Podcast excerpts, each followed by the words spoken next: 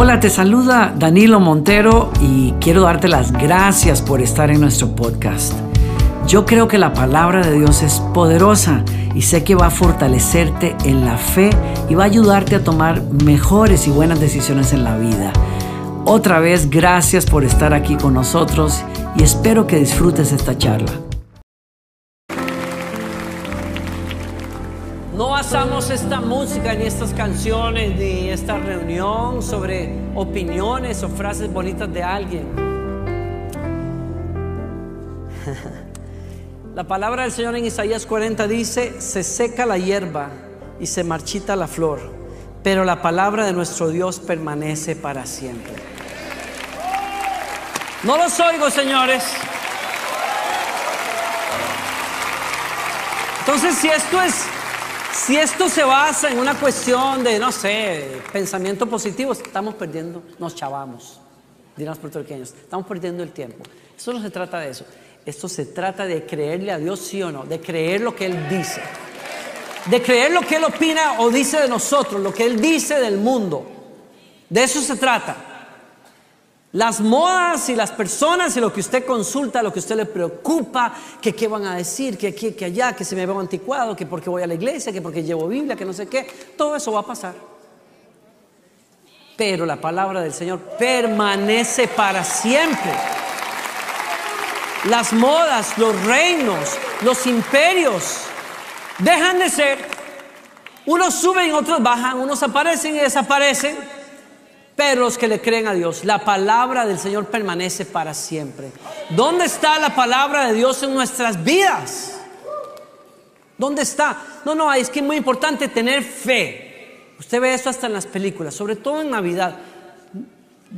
Don't stop believing. Believe in the magic of Christmas. The magic of Christmas. You need to believe.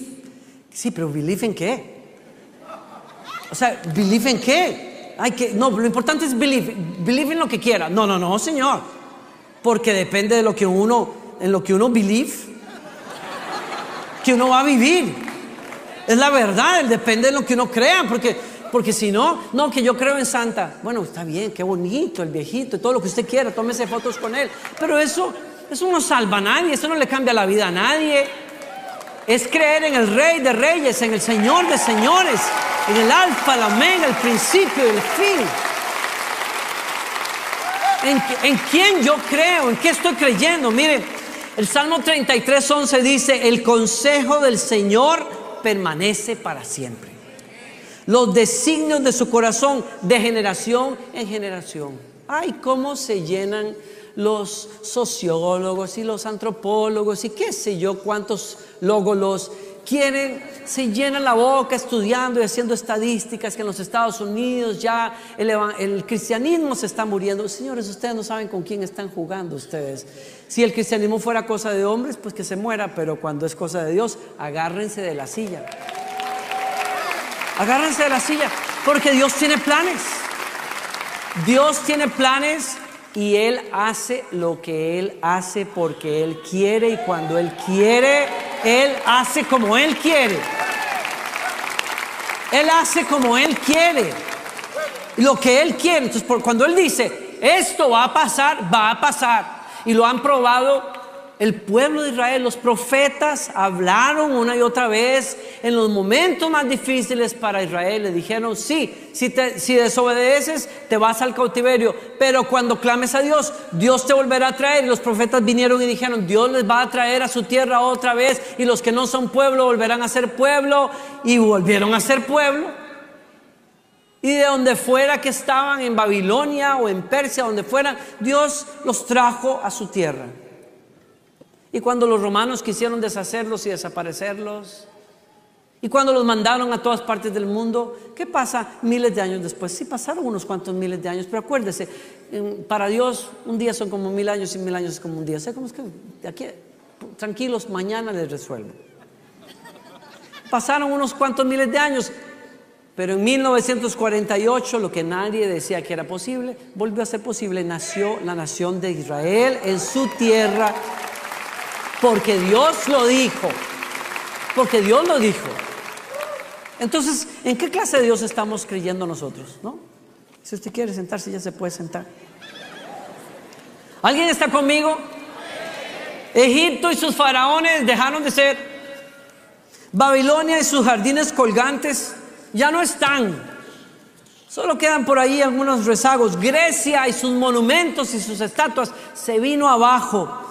El ejército romano no existe hasta la crueldad del imperio nazi dejó de ser, pero el pueblo que todos esos imperios quisieron destruir está plantadito ahí en Israel hasta el día de hoy, porque Dios lo dijo, porque Dios lo dijo. Y cuando Dios habla, Él respalda su palabra. Él tiene el poder para cumplirlo. ¿Alguien está conmigo aquí? ¿Alguien está conmigo de veras, de corazón acá? Hay que saber de parte de quién estamos nosotros, porque Dios está de parte de todos nosotros, pero de parte de quién estamos nosotros. Esa es la cosa. Comencé la prédica antes de ni siquiera iba a saludar a algunos de ustedes, pero tenemos a unos amigos de la Casa del Padre en Chile, el pastor Aarón Puga. Bienvenidos. ¿Dónde están ustedes?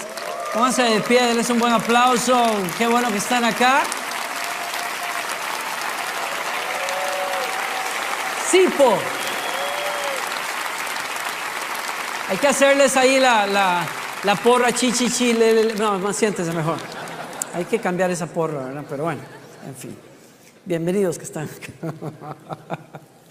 Qué bueno que están por acá con nosotros. Estamos recopilando este año, por cierto, presten atención, allá afuera está Ingrid con varios amigos y estamos recopilando milagros de este año, porque este año lo declaramos con fe, el año del favor del Señor. Si tú tienes un milagro que Dios ha hecho en tu vida, una obra que Dios ha hecho en tu vida, queremos saberlo, porque vamos a tener un servicio de fin de año que vamos a reventar el techo. Vamos a, vamos a, vamos a gozarnos porque vamos a terminar este año fuertes. 31 de diciembre, tomen nota por favor, es viernes 31 de diciembre, de 7 y media a 9 y media. Después usted, se puede ir a comer lo que quiera comerse, un hot dog o un pernil. Si es pernil, me invita, si el hot dog se lo come usted. Y entonces vamos a celebrar la bondad del Señor. Ingrid va a estar allá afuera, creo que está del lado mirando al, 59. Si usted tiene un testimonio que contar, déjele sus datos y vamos a recopilar lo que Dios ha hecho y vamos a celebrarlo, porque cuando Dios hace cosas grandes, nosotros queremos publicarlo. Queremos publicarlo, no nos podemos quedar callados. ¿Está conmigo? Entonces, si usted está en línea, mándenos por ahí, por favor, su testimonio. Queremos celebrar esa noche lo que el Señor ha hecho este año, porque creemos en un Dios que hace milagros. Si están conmigo, es un Dios que cuando se trata de la historia, cuando se trata del plan de salvación, cuando se trata de su propósito para con su pueblo, lo cumple en medio de la historia, por encima de reyes, detrás de bambalinas, Él hace como Él quiere. Y el agente que Dios usa para cumplir su propósito es la palabra del Señor, su palabra. Por eso Él dice en su palabra, así como descienden de los cielos la lluvia, la nieve y no vuelven allá, sino que la riegan y la hacen producir y germinar, dando semilla al sembrador y pan al que come, así será mi palabra que sale de mi boca, no volverá a mí vacía sin haber hecho lo que yo deseo y logrado el propósito por el cual la envié. La palabra de Dios lleva el propósito de Dios y también detrás el poder de Dios para hacer que se cumpla. Esa es la palabra del Señor. Bendito sea el Señor.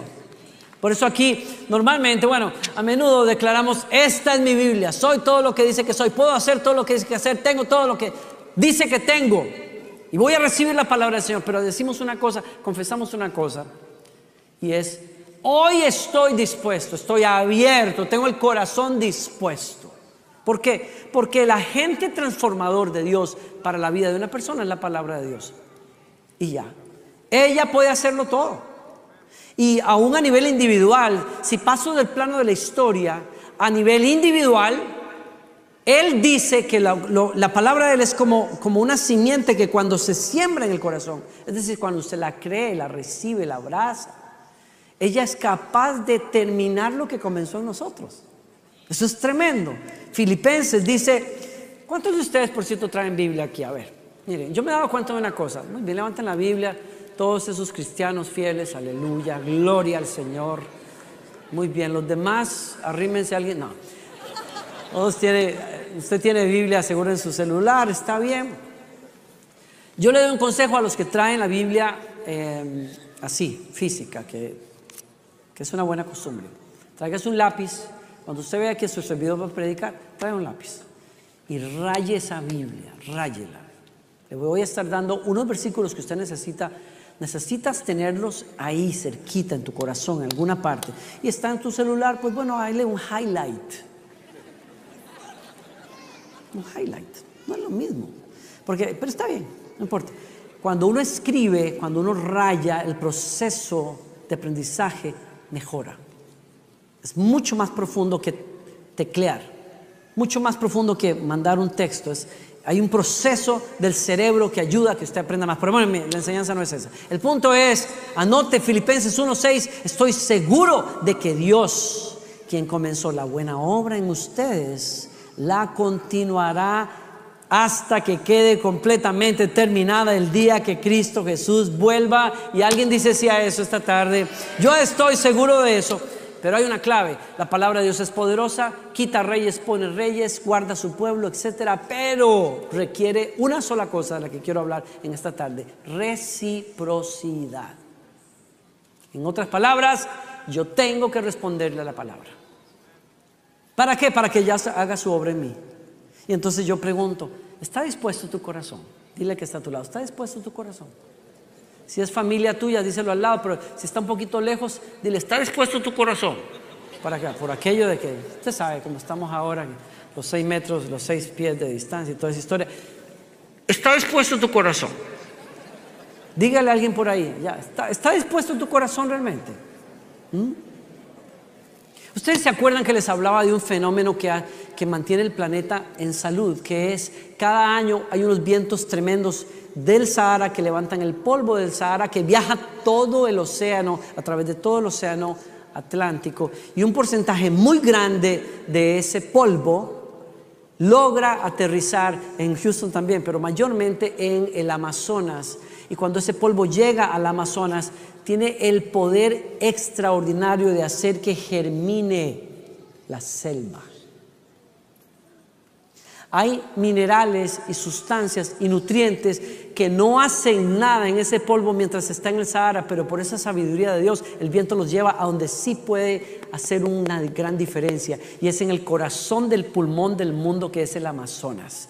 Y si el Dios que se asegura que ese ciclo de vida se dé, está detrás de ese ciclo para que se cumpla, cuánto más no va a estar detrás de un ciclo que produce vida eterna en usted y en mí. Y es que la palabra que escuchamos se plante en nosotros y produzca un fruto para la gloria de Dios en nuestras vidas. Esa palabra lo va a hacer porque lo va a hacer, pero necesita que usted le responda. Y ese capítulo que, leí al principio es el capítulo 55 de Isaías. Quiero que lo abra, por favor. Si lo tiene en su celular, déjelo abierto ahí y va a tomarle algunas notas, porque ese versículo que nos promete a nosotros o nos asegura que Dios va a hacer en nosotros, también nos da las condiciones para que eso pase. O sea, nos habla de tres aptitudes de corazón que hay que tener para que la palabra poderosa de Dios surta el efecto que quiere surtir en nosotros. Quiero que tomen nota. Primero, tres cosas para que su corazón esté realmente dispuesto. Número uno, una buena actitud. Diga conmigo una buena actitud. ¿Han visto ustedes los papás lo importante, lo imprescindible, lo increíble, la diferencia que hace que un hijo tenga una buena actitud cuando uno lo está enseñando y corrigiendo? Usted se ha dado cuenta lo terrible, lo frustrante para ellos y para nosotros también cuando no tienen una buena actitud. ¿Se acuerdan ustedes? La cara que ponen puede decir sí, Señor, pero el sí, Señor no hace nada. Eso quiere decir, está bien, como usted quiera, pero no quiero. No pasa nada. Van a hacer lo que tienen que hacer porque yo se los digo, pero no va, el proceso de aprendizaje y de cambio no se da hasta que no haya una buena que una buena actitud hace la diferencia entre el cielo y la tierra, entre el cielo y el infierno. Hace una diferencia. Por eso, si usted se lee el verso primero, versos 1 en adelante, del capítulo 55, es un llamado tremendo a creer la palabra de Dios. Dice, es un llamado a cambiar de actitud. Dice, todos los sedientos vengan a las aguas. Y los que no tengan dinero, vengan igual, compren y coman. Vengan, compren vino y leche sin dinero y sin costo alguno. Pero qué curioso, dicen, vengan y compren sin dinero. ¿Por qué? Lo que Dios va a hacer, lo va a hacer por la gracia, pero requiere algo, algo tuyo. Aún así, es gratis. Dios puede hacer milagros. Dios puede sanarte el corazón y la mente. Dios lo va a hacer, Dios lo quiere hacer. Dios quiere avivar tu corazón. Sí, lo va a hacer. Y te dice, ven, compra sin dinero y sin precio, porque tú no lo puedes pagar, pero aún así ven y compra. ¿Por qué? Porque es una forma metafórica de decir, pero tráeme lo, lo único que necesito para trabajar contigo. Y aquí te lo va a decir. ¿Por qué gastan dinero en lo que no es pan? Y su salario en lo que no sacia. En otras palabras, ¿por qué tanto esfuerzo? ¿Por qué se queman las pestañas andando con gente y haciendo cosas que al final no sirvieron para nada, no cambian nada. ¿Cuántos de ustedes se sienten vacíos espiritualmente, se sienten drenados espiritualmente y siguen frecuentando los mismos lugares y las mismas personas? Y usted dice, yo quiero, yo quiero terminar el año, este año, no sé, como renovado, refrescado, pero sigue haciendo las mismas vainas de siempre, hablando las mismas tonterías con las mismas personas consumiendo lo mismo en televisión y en internet y qué sé yo. Y usted dice, qué raro que Dios no me visite. Pero ¿cómo te va a visitar si, no estás eh, dispuesto a comprar lo que puede cambiarte la vida? No, están, no me están escuchando. Entonces sigues cansado. Pastor, ¿de qué está hablando acá? Aquí se lo dice, escúchenme atentamente. Escuchen, coman lo que es bueno y se deleitará su alma en la abundancia. Y, la clave final es verso 3, inclinen su oído y vengan a mí, escuchen, pero escuchen y vivirá su alma. Hay una parte en la Biblia donde el profeta dice, cuando un profeta les habla, le dice a Israel, es como es como el sonido de una música de fondo que no les interesa escuchar. Así es mucha gente. Yo no vine a hablar mal de nadie aquí, necesito un poquito de agua. No vine a mal, no estoy hablando mal de nadie ni nada. Gracias. Gracias.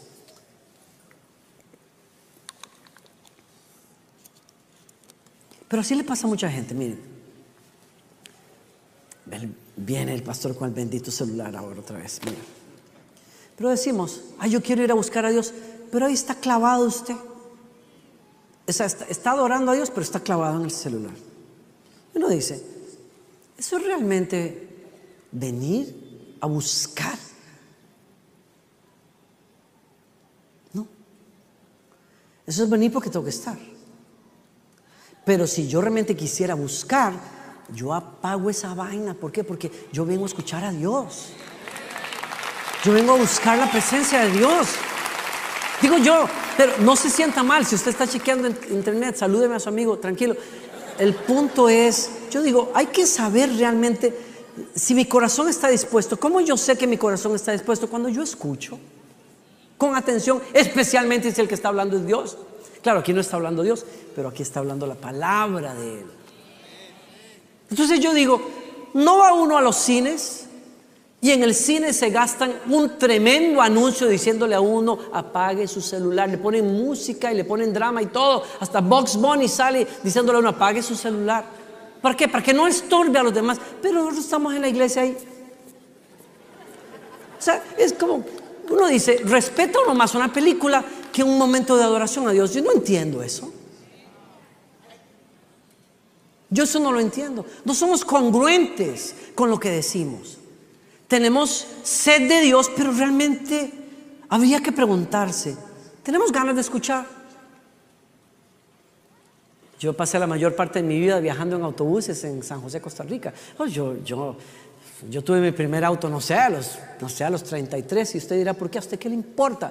El punto es, ya tuve a esa edad y se acabó, pero la mayor parte de mi vida yo anduve en autobús. ¿Y saben qué hace uno en un autobús? Explíquenme. Nada, no hay nada que hacer. O sea, yo, digo, esta, generación que se aburre en el instante que no tiene un celular, se aburre. Bueno, si hubieran muerto, porque yo montarse en un autobús media hora para llegar a donde una hora para llegar, no hay nada, no hay nada, no hay televisor, no hay música, no hay nada, un escándalo, todo le suena, todas las, las ventanas. Es lo único que hay en un autobús. No, es una cosa terrible, todo suena.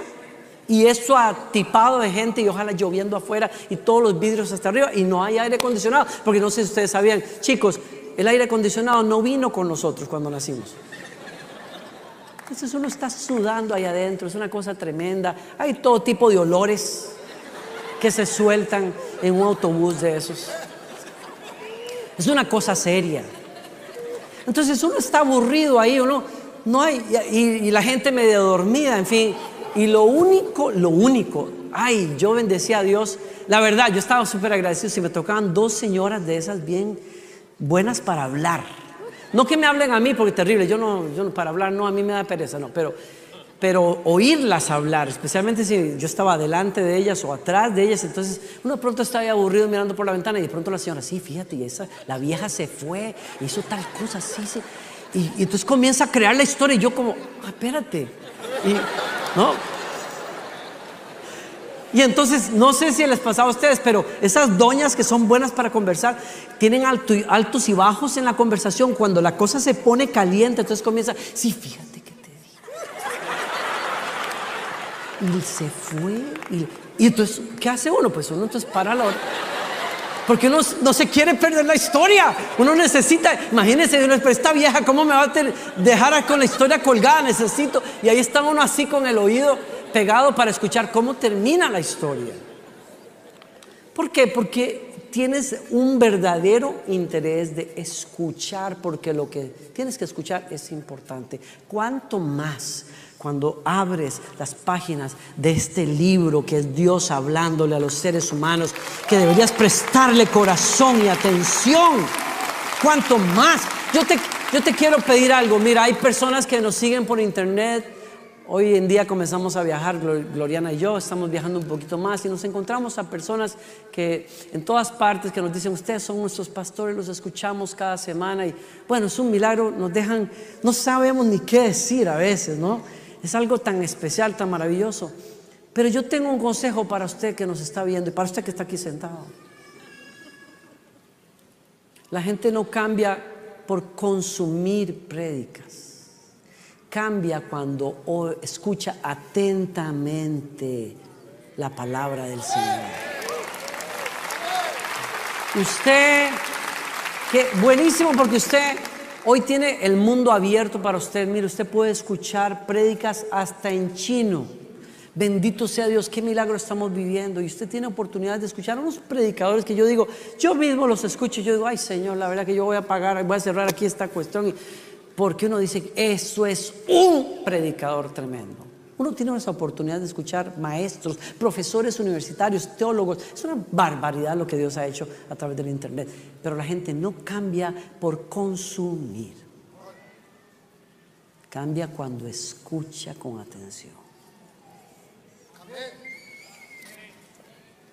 ¿Ok? Tome nota. La primera actitud, por eso Pablo le dijo a los tesalonicenses, nosotros sin cesar damos gracias a Dios que cuando recibieron la palabra de Dios que oyeron de nosotros, la aceptaron no como la palabra de hombres, sino como lo que realmente es, la palabra de Dios, la cual también hace su obra en ustedes los que creen. Esta palabra está haciendo una obra en usted ahorita que me está escuchando, si usted cree. Por eso Jesús habló de lo importante que es cuál es la actitud con la que yo escucho y recibo la palabra del Señor. Y contó una parábola. ¿Se acuerdan ustedes de esa parábola? Es una parábola en donde Jesús comparó la predicación de la palabra con un sembrador que sale a sembrar y tira la semilla y dependiendo del terreno donde cae, así la semilla produjo fruto. Y él, él dice en su historia, es una parábola, es un recurso eh, del idioma para ilustrar una verdad, dice que algunas cayeron en el camino, pero esas semillas fueron pisoteadas y los pájaros se las comieron. Y otras cayeron entre rocas y cuando comenzaron a crecer, a germinar, se marchitaron porque no había humedad en la tierra, era pura roca. Y después otras cayeron entre espinos y los espinos ahogaron los brotes. Y otra cayó en buena tierra y produjo fruto. Y luego de que dio la parábola, él explicó, y preste la atención, dígale que está a su lado, hey, pilas, están hablando ahí. Este es el significado de la parábola. Tomen nota, está en Lucas capítulo 8. Aparece en pantalla los que tienen Biblia o tomen nota, tomen nota por favor. La semilla es la palabra de Dios. Las semillas que cayeron en el camino representan a los que oyen el mensaje, oyen el mensaje como muchas personas, pero viene el diablo, se lo quita del corazón e impide que crean y sean salvos. Y aquí estamos enfrentando una realidad, corazones duros, corazones duros. Son corazones que sí escuchan y dicen, ay, qué tremendo y todo, pero el enemigo le, tiene una, una, una puerta abierta al enemigo. La ceguera en que los tiene puede más que lo que escuchan ellos. Y entonces, aunque oyen, y ahí está la gente, y cuántos views tenemos nosotros en las prédicas, mucha gente ve las prédicas, mucha gente ve los servicios, pero otro rollo es creer. Y otro rollo es pilas que no te roben lo que escuchaste. Esa es otra historia. Porque cuántas personas tenemos nosotros semana tras semana aquí que vienen y, y wow, qué lindo, me sentí súper bien. Y si te vi, no me acuerdo. Después, ¿por qué? Yo, yo, todos ustedes y yo sabemos, cuando una persona le da una decisión a Cristo, por eso les invito, cuando terminamos, si usted dice, yo quiero seguir a Cristo, vaya a nuevos comienzos y escuche y reciba los materiales que le vamos a dar, porque queremos asegurarnos de que el enemigo no robe lo que usted escuchó que es la verdad de Dios. No se la deje robar. Jesús habló también, dice acá, 13, las semillas sobre la roca representan a los que oyen el mensaje y lo reciben con alegría, pero como no tienen raíces profundas, creen por un tiempo y luego se apartan cuando enfrentan la tentación. Y dicen, ay, yo pensé que Dios me iba a resolver todos mis problemas, pero la rubia de ojos azules no, se fue con otro. Entonces ya, me olvido, no vuelvo a la iglesia, me agarré con Dios. No tienen raíces. 14. Las semillas que cayeron entre los espinos representan a los que oyen el mensaje, pero muy pronto el mensaje queda desplazado por las preocupaciones, subrayen tres cosas. De eso es tema para toda una predica, pero no lo vamos a hacer. Queda desplazado por las preocupaciones, que son muchas, las riquezas, que la gente está desesperada por. Cuando el, cuando el dinero es el Dios, se acabó. Dios no tiene espacio en sus vidas. Y lo último, los placeres. Ay, pero los placeres sobran hoy día. Hoy todo el mundo, ¿usted sabe lo que dice la Biblia acerca de estos días que vivimos usted y yo? Que los, los seres humanos amarán más los placeres que a Dios. Será una sociedad hedonista. Todo tiene que ver con qué me produce el mayor placer por más tiempo. Y dice el Señor, cuando la semilla cae entre espinos, hay el afán la preocupación, la ansiedad y los placeres. Y termina que ahogando la palabra. Tres actitudes. Una mente cerrada, que es una tierra dura, una mente superficial, poco profunda, y una mente distraída. Hello, ¿están aquí todavía? ¿Una mente qué? Distraída. ¿Usted sabe cuál es el rango de atención que tiene esta generación ahorita? Poquísimo. De hecho, ya algunos ya no terminaron, no llegaron a esta parte de la predica. Porque dijeron, ay, está bonito. Y a otros los tengo desconectados aquí mismo. Están ahí ese... Y los entiendo. Está bien, como ustedes se acuerdan de esa señora que le dijo, ay, pastor, por favor, ore por mi esposo, que se duerme durante la prédica. ¿no? Fue así, no, Ay, es el chiste, por eso no cuento chistes, porque no era así. Era diferente. Despiértelo usted que lo durmió, ¿verdad? Eso fue al, al, predicador, fue el reclamo. Está bien, después se los cuento, me lo aprendo bien. Escuchar atentamente. Dos. La segunda actitud importante, arrepentimiento. Versos 6 y 7 de ese capítulo, busquen al Señor mientras puedan encontrarlo. Llámenlo ahora, mientras está cerca. Que los malvados cambien sus caminos y, alejen de sí hasta el más mínimo pensamiento de hacer el mal. Que se vuelvan al Señor para que les tenga misericordia. Sí, vuélvanse a nuestro Dios, porque Él perdonará con generosidad. Este es tiempo de salvación. Este es tiempo de arrepentirnos si tenemos que cambiar nuestro camino y nuestras actitudes. El hecho de que estés aquí o que estés escuchando por internet es la mejor señal para mí de que estás en un tiempo de gracia para con tu vida. Tú no sabes qué pasa mañana, tú no sabes si estarás vivo más tarde, tú no sabes si tendrás la oportunidad de hacer un ajuste en tu vida. Este es el día y el momento de salvación para ti. Es hoy. Y yo recuerdo todavía cuando me abrí, abrí mi corazón a la palabra del Señor en un retiro breve que tuve con mi pastor, consejero, Rey Matos. En un momento que les he contado en el pasado, en que había perdido la fe, se había secado mi devoción a Dios. Y él vino a mi apartamento, se sentó conmigo y leímos capítulo 1 al 4 de Hebreos durante el lunes y martes de ese pequeño retiro. Y cuando el pastor Rey comenzó a orar, mi corazón comenzó a suavizarse después de meses y meses de estar endurecido.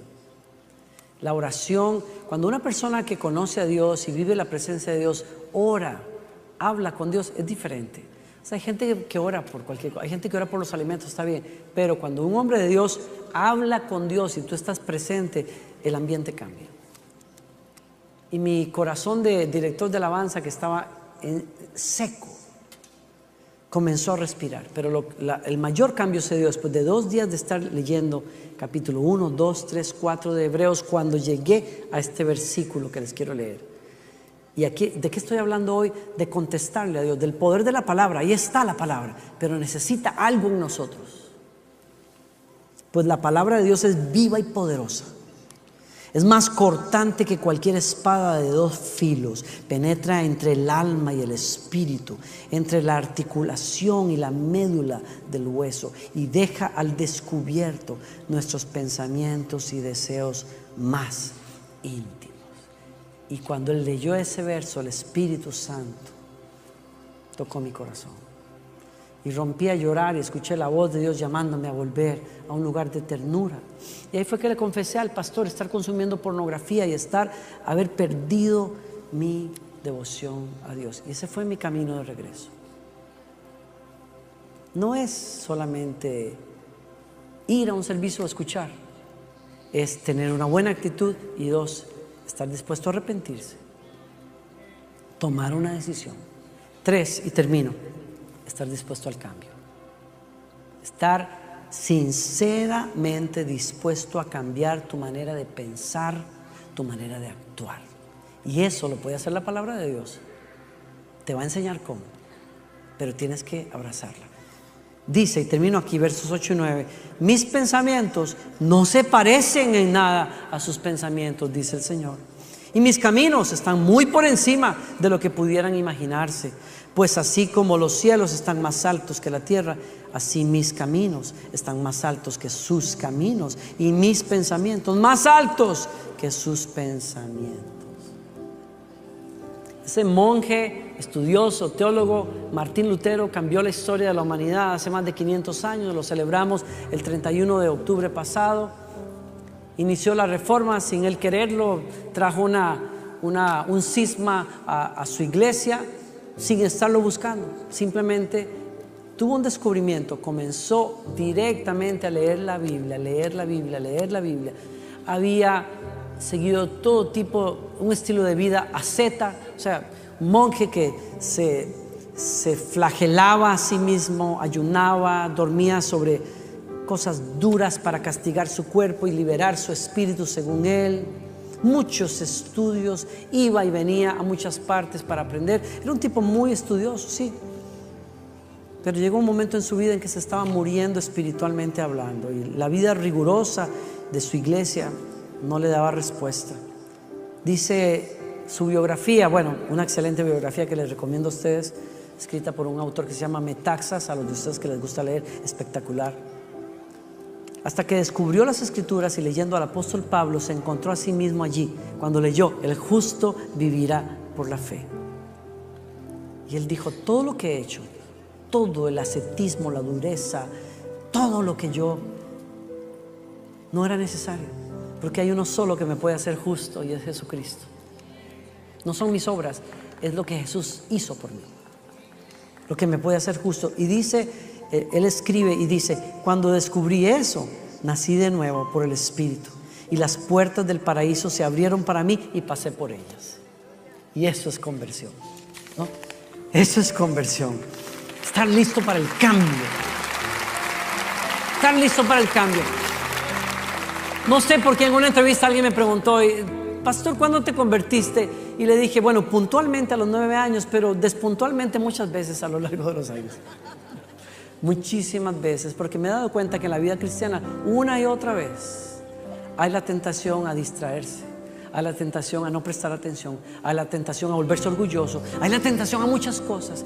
Y tarde que temprano, en una u otra manera, la palabra del Señor y el ministerio del Espíritu Santo, bendito Señor, entra y cala hondo y de pronto me encuentro diciendo, Señor, estoy dispuesto otra vez. Estoy dispuesto a caminar, estoy dispuesto a cambiar mi manera de ver las cosas. Usted se acordará, prometo que termino aquí, tengo que terminar esto. ¿Recuerda usted con cuánta devoción y consagración? Yo decía a mis 20 años, yo me voy a ir a Estados Unidos a estudiar la Biblia, ya sabía dónde y todo. Y la vieja cónsul me tiró la puerta en la cara y no me dio la visa. Que le aseguro que yo no la bendije en ese momento. Pero la bendigo ahora.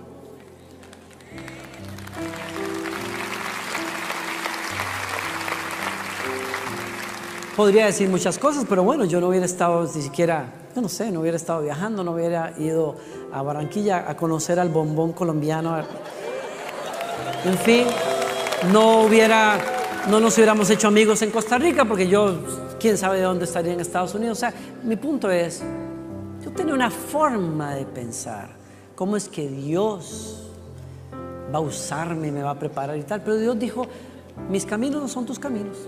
Entonces, cuando ustedes están tratando conmigo, es como si Dios me dijera, cuando ustedes están tratando conmigo, más vale que me pongan la página en blanco y me digan, Señor, ¿cómo quieres?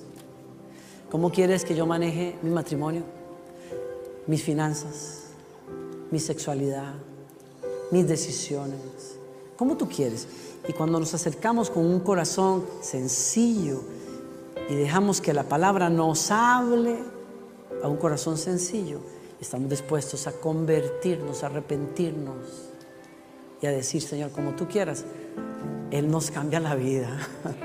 Él nos cambia la vida, nos cambia la vida, nos cambia la vida. Y por eso yo te ruego, yo le quiero pedir al equipo, vamos a comenzar un, curso sobre eh, educación financiera o algo así se llama, usted sabe, yo soy despistado, ya no me acuerdo cómo es el nombre, pero va a comenzar en enero, vamos a volver a una clase después del servicio los domingos, que puedes matricularte y te animo a que lo hagas, pero seguido de ese yo quiero, quiero pensar en los de ustedes que tienen, están comenzando apenas. Tenemos muchos de ustedes que están viniendo a la iglesia apenas hace poco tiempo. Yo quiero darles a ustedes un viaje por la Biblia para que aprendan las bases de cómo estudiar la Biblia por sí mismos. Gracias al que dijo amén. Lo voy a hacer de todas maneras. Entonces, quiero, quiero darles herramientas para que ustedes, ¿saben qué pasa? No podemos dejar, así seamos directores de alabanza, así seamos líderes, si usted deja su vida de devoción a Dios, usted necesita estar frecuentando, abrir estas páginas. Acabo de conseguir una aplicación, un devocional que estoy usando yo mismo ahora y me encanta. Necesito todos los días, Señor, ¿qué dices? ¿Cómo quieres que yo vea las cosas? Necesito abrirme al Espíritu Santo. necesito adorar a Dios a solas, necesito hablar con Dios. Eso me mantiene, ¿qué? Escuchando atentamente. Me mantiene con un corazón que se arrepiente y se quiebra cuando Dios habla. Y me mantiene con una actitud de decir, si era, no es por aquí, Señor, como tú quieras. Porque tus caminos son más altos que los míos, pero yo quiero aprender tus caminos. ¿Sí o no? Y el Señor nos va a enseñar. ¿Alguien recibe esa palabra esta tarde?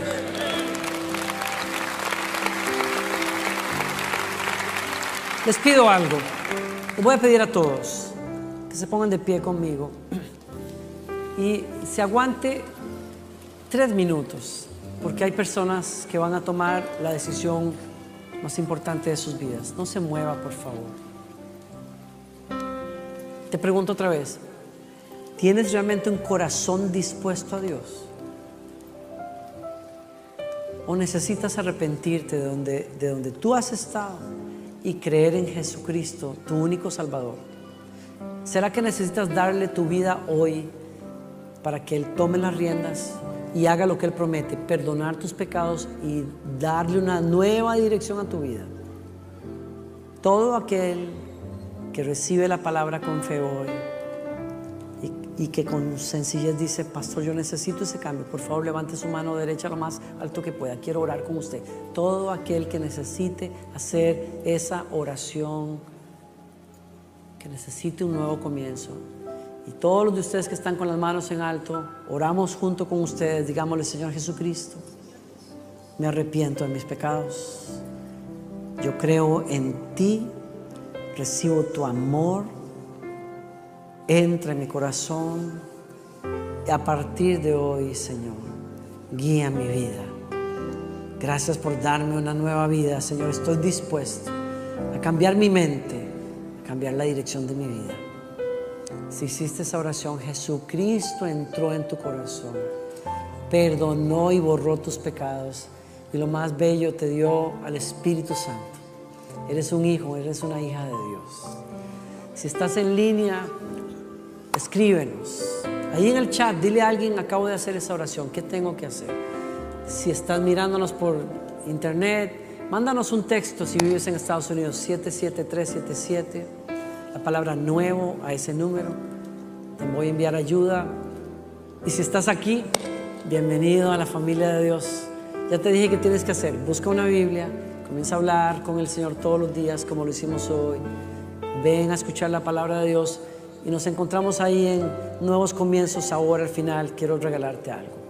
A los demás de ustedes, vamos a vivir dispuestos al Señor. ¿sí? Les bendigo, que el Señor te bendiga y te guarde. Que el Señor haga resplandecer su rostro sobre ti y que tenga de ti misericordia. Que el Señor alce su rostro sobre ti y te dé paz. Te bendiga en tu salida y en tu entrada hoy y siempre. Hola, gracias por estar aquí en nuestro canal. Espero que lo disfrutes, que te suscribas y también si quieres disfrutar uno más, pues quédate con nosotros acá.